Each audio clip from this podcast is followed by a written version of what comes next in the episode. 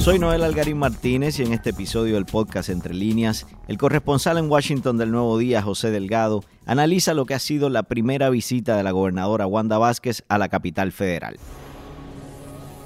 Vamos directamente a la capital federal, Washington DC, donde se encuentra el corresponsal del Nuevo Día, José Delgado, a quien doy la bienvenida al podcast Entre Líneas. Hola, bueno, buenos días.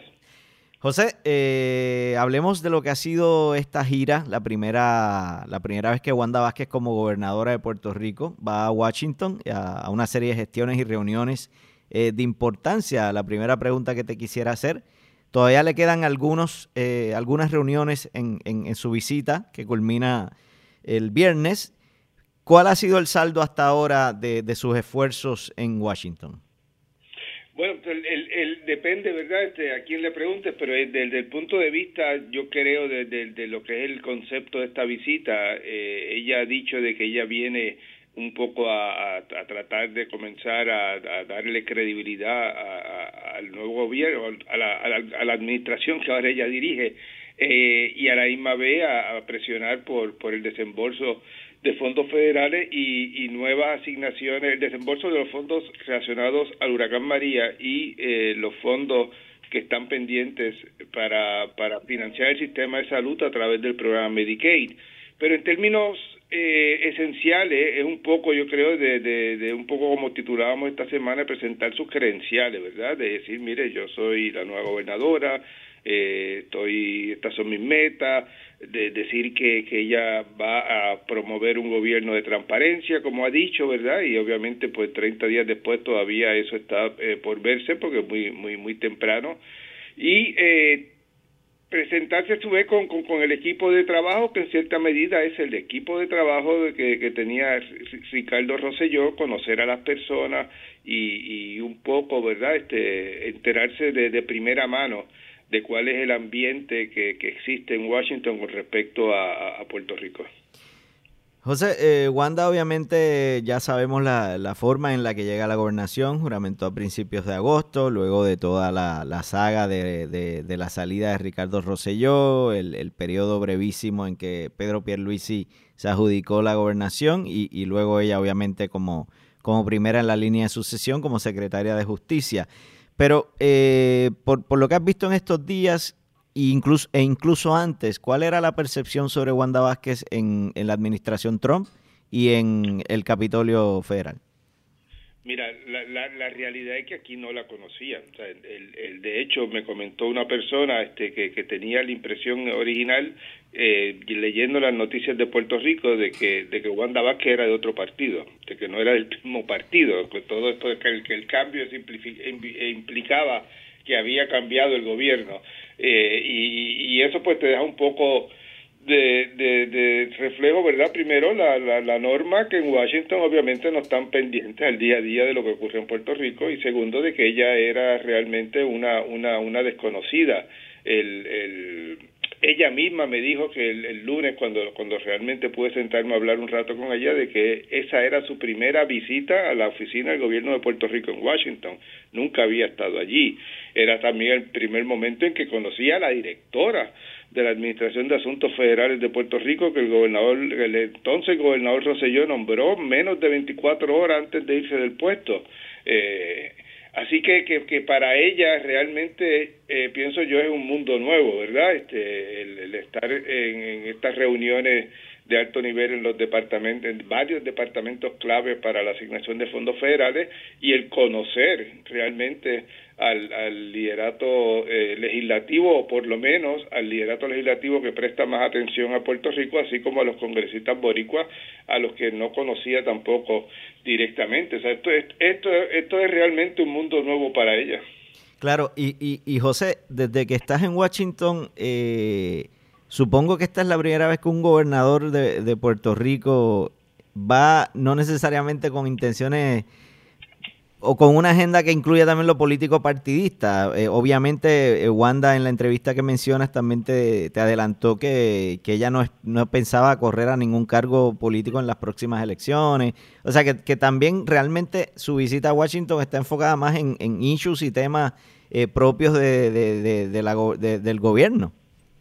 Sí, bueno, e, ella también dijo que, que, si el Partido Nuevo Progresista, eh, en términos de, la estructura política y el liderato legislativo, decide ir hacia un referéndum, está así o no, que ella cree que esa es la, la mejor alternativa, eh, o sea que no está tampoco tan desligada de, de, ese ambiente porque tiene ya que empezar a lidiar con, con, la legislatura. Pero sí, ciertamente, eh, ella eh, tiene la, la, la decisión de ella de no aspirar, las expresiones que ha hecho de que su, su trabajo es hacia el pueblo, aquella vez cuando la estaban presionando en aquella histórica conferencia de prensa del, del, del, del 8 de agosto en la legislatura de Puerto Rico del liderato electo del PNP, prácticamente diciéndole salte del medio, horas después de que ella había hecho claro que se quedaba. Pues evidentemente marcó una, una diferencia, un contraste muy grande entre lo que ha sido la, la historia de, de Puerto Rico con, en, la era de, de, de tener eh, funcionarios de, Puerto Rico poder formar su gobierno local, que ha sido realmente este, el gobernador es el líder del, del partido y en este caso, pues evidentemente eh, eh, ese no es el caso. José, eh, obviamente son pocos días, tampoco es su primera visita, pero ¿cómo evalúas tú lo que ha sido su, su desempeño y su manera de relacionarse con, con la administración Trump, con los funcionarios de administración Trump y con, con los legisladores federales? Hay que tener en cuenta de que esto se verá eh, en la próxima semana, si hay realmente un cambio de actitud. Segundo, de que, como sabes, yo no estoy en esas reuniones, ¿verdad? Son reuniones eh, no privadas, pero reuniones en que solamente están los funcionarios del gobierno que la acompañan y, ella. Así que las expresiones a la salida han sido muy breves, las expresiones de los congresistas han sido eh, limitadas. Eh, del, del gobierno ejecutivo, desde el ejecutivo han sido ninguna, es decir, incluso en el tema del, del Departamento del Tesoro que, que revelamos que, que habían vuelto a traer eh, el interés del secretario del Tesoro en buscarle eh, fin al crédito federal que, que permite eh, a las foráneas deducir el 100% del arbitrio que se le impuso bajo la ley 154 y transicionar hacia algún otro mecanismo. Incluso sobre eso el Tesoro no ha querido decir nada y yo le he estado insistiendo desde antes de la reunión, después de la reunión, y el mensaje un poco que me dicen gente que trabaja con estos asuntos es que es que no esperen ninguna respuesta que ellos no van a, a comentar nada de de HOT tampoco ha habido reacción eh, veremos a ver si de FEMA hay alguna en términos del departamento de educación que fue una una entrevista también importante de ella eh, esta semana porque no, ha tenido mucha prominencia, pero lo mencioné en la historia inicial de, de, que ella explicó su, su, su agenda. Eh, ella le propuso al Departamento de Educación que en vez de crear un agente fiduciario, una, una tercera parte para supervisar gran parte de los fondos federales, un proceso que está en marcha desde hace más de un mes, es decir, eh, tendría el gobierno de Puerto Rico que contratar una empresa privada en, en, acuerdo con el Departamento de Educación de Estados Unidos para vigilar los fondos federales que el Departamento de Educación Federal le envía a Puerto Rico. Ella prefiere que eso se haga a través de la Junta. El Departamento de Educación no ha respondido, la Junta tampoco, pero eh, me, me, parece que es un asunto que aunque eh, lo mencionamos en las historias de esta semana, en la discusión pública en Puerto Rico no, no, no, no ha tenido mucha resonancia y un asunto a seguir porque cuando hablamos de los nuevos controles que se estaban que se están estaban imponiendo en la era de la salida de de, de Roselló de, la fortaleza siempre mencionamos el monitor federal que quiere que va a imponer el, el, el departamento de la vivienda para el manejo de los fondos de recuperación que, que ellos envían a Puerto Rico pero también estaba la decisión de, de que el gobierno de Puerto Rico eh, tiene que contratar un, una empresa privada como un, una especie de síndico para manejar los fondos federales que ellos le envían a la isla y ella estaba tratando, me parece a mí que quizás es el, el como que el, la propuesta más concreta que trajo eh, a, a, Washington, tratar de, de, enviar ese mecanismo para que sea la Junta, que como quiera tiene que evaluar los contratos del gobierno de Puerto Rico, la que, la que pase revista a, a, vigilar el, el, el uso que se le está dando a los fondos federales de, educación. Ya, ya mencionaste obviamente la reunión con el secretario del Tesoro de Estados Unidos, Steven Mnuchin, en, la que se habló sobre el tema de la ley 154, eh, el arbitrio sobre las ventas que, impuso esta ley a las empresas foráneas. ¿Entiendes tú que hasta ahora este ha sido el lo más importante eh, con lo que ella ha tenido que trabajar en esta visita, eh, por lo que representa, ¿no? el impacto al fisco en Puerto Rico.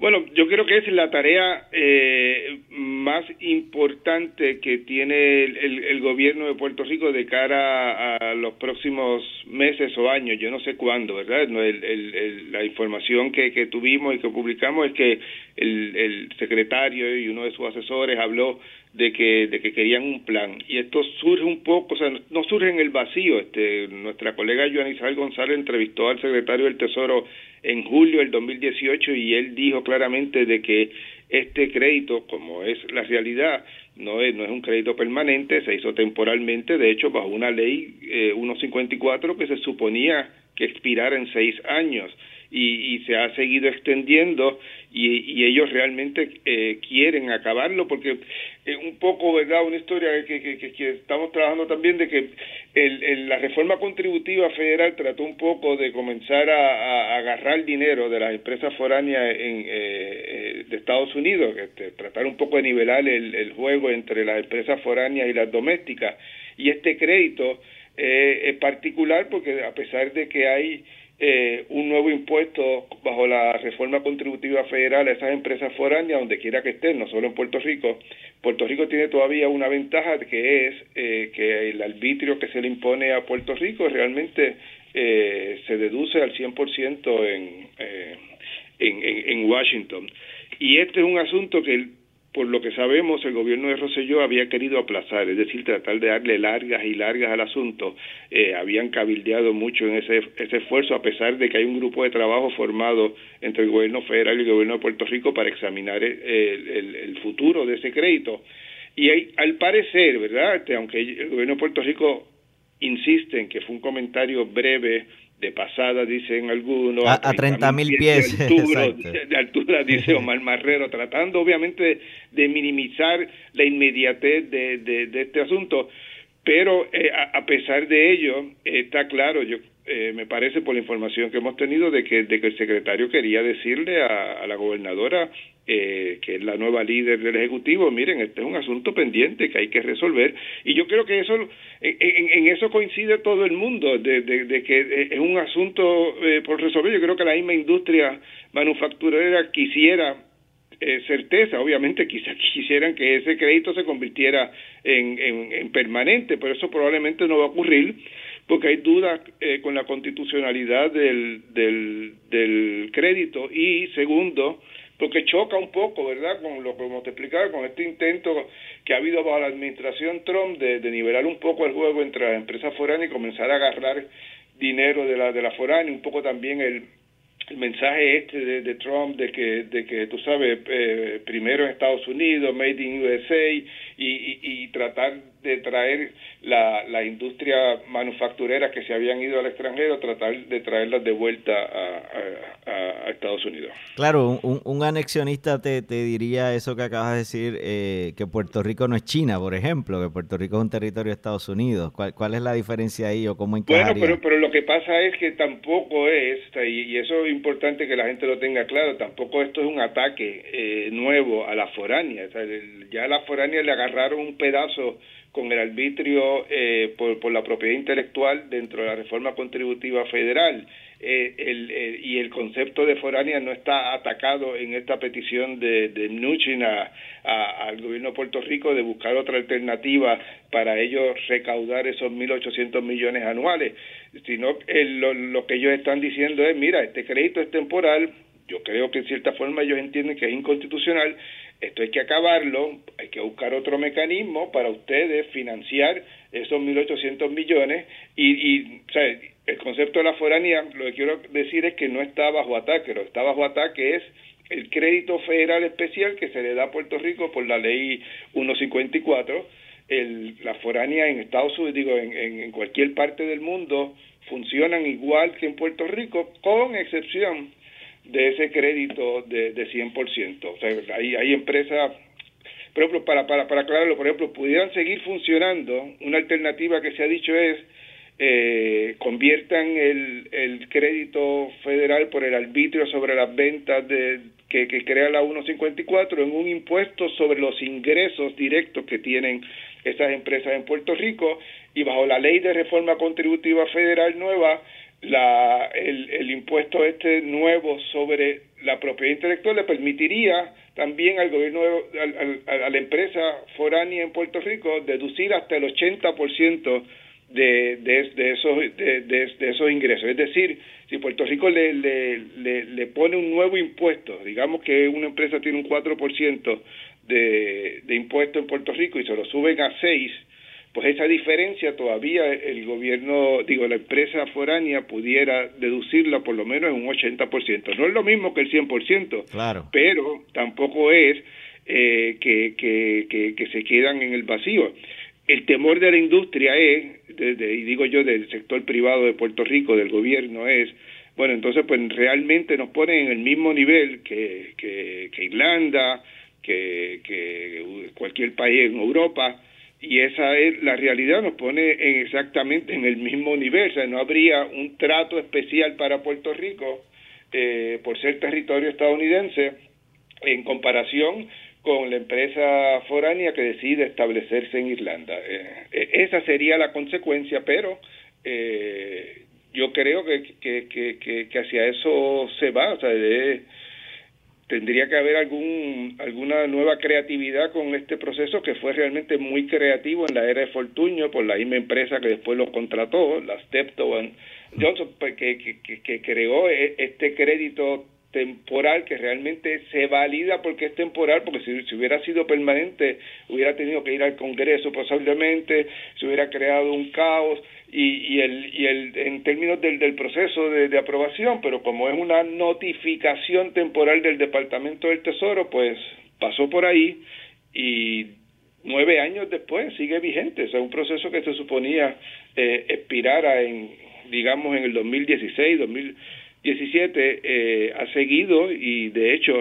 eh, la ley 154 se suponía que existiera por seis años, ya va por nueve y el gobernador Roselló cuando llegó al poder la, la, extendió por otros diez años. Por, por, nueve años y estamos hablando, como bien dijiste, comenzó en la administración de Luis Fortuño, luego siguió en la, Alejandro, en la de Alejandro García Padilla, Ricardo Rosselló, el brevísimo tiempo de Pierre Luis y ahora Wanda Vázquez, o sea, nueve años y bastantes gobernadores. Sí, yo creo que es un poco eso, o sea, en resumen es un poco eso, decirle, mire, gobernador, este asunto está pendiente, hay que resolverlo. ¿Cuándo? Pues no, no sabemos, este, pero evidentemente a este gobierno le queda un año y, varios meses, ¿verdad? El gobierno de, de, Trump, igual que al de ella, el Tesoro no ha dicho con, nada en concreto sobre estas conversaciones, pero no es la primera vez, yo recuerdo, no, no recuerdo el momento, pero yo sé que después de la entrevista que de Mnuchin con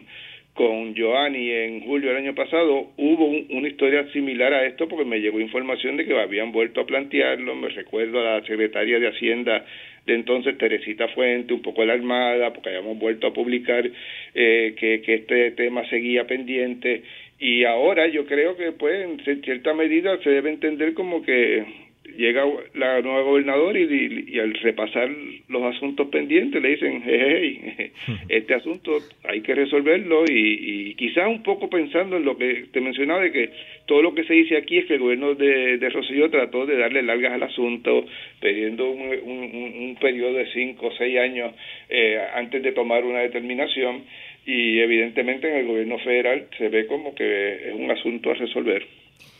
José, aparte de este tema de, trabajar en un plan eh, para transicionar de lo que ha sido el, e, esta ley 154, ¿qué, ¿qué, otras tareas entiendes tú van a hacer de urgencia en, la agenda de Wanda Vázquez una vez llega a Puerto Rico? Creo que, en el próximo mes el, gobierno de Puerto Rico tiene una tarea muy dura de tratar de convencer a FEMA de que extienda la fecha para muchos de los proyectos pendientes para obras permanentes. El gobierno de Puerto Rico tiene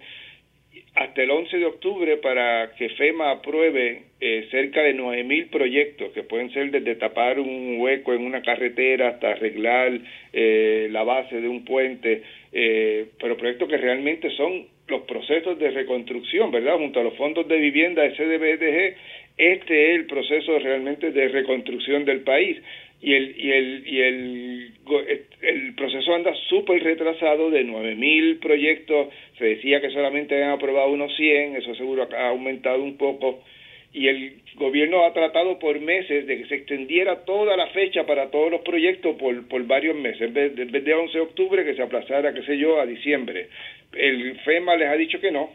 que lo que pueden hacer es examinar cada proyecto a ver cuáles de esos se deben extender individualmente. Eso es una tarea bien dura y yo creo que si ya tiene algo que, que, que, presionar hoy en FEMA es que, que ese proceso se aplace. Es un, es un mecanismo bien burocrático, los alcaldes se han quejado eh, por mucho tiempo de que ellos hacen sus evaluaciones con expertos certificados en Puerto Rico y como quiera FEMA tiene que contratar sus expertos para, para evaluar lo que han hecho ya los expertos de Puerto Rico. Y, y el proceso es muy engorroso, los cambios de, de funcionarios que se dice que, que, hay en FEMA, que lo empieza a evaluar uno y a los 90 días algunas veces se tiene que ir el funcionario y entonces eh, cuando vuelven a examinar el alcalde pues ya le han cambiado el personal eh, e, esa es una tarea importante y la otra es, además de, de, de, los fondos de Medicaid que, que, hemos hablado de, de estar ese proyecto pendiente, son unos 12 mil millones en fondos de Medicaid que propone la Cámara para tratar de evitar un hueco eh, fiscal que sería de por lo menos 1.200 millones a partir de, de abril próximo además de, de, tramitar esa legislación, es que el dinero del Departamento de la Vivienda, a través del Programa de Desarrollo Comunitario para Atender Desastres, el que llamamos el CDBG-DR, eh, fluya. O sea, el, el, nosotros Puerto Rico tiene ahí 20 mil millones así, prometidos, asignados por el Congreso, unos pocos asignados también por a nivel del Ejecutivo Federal, pero eh, la información que, que, hay es que solamente se han desembolsado o, puesto a disposición del gobierno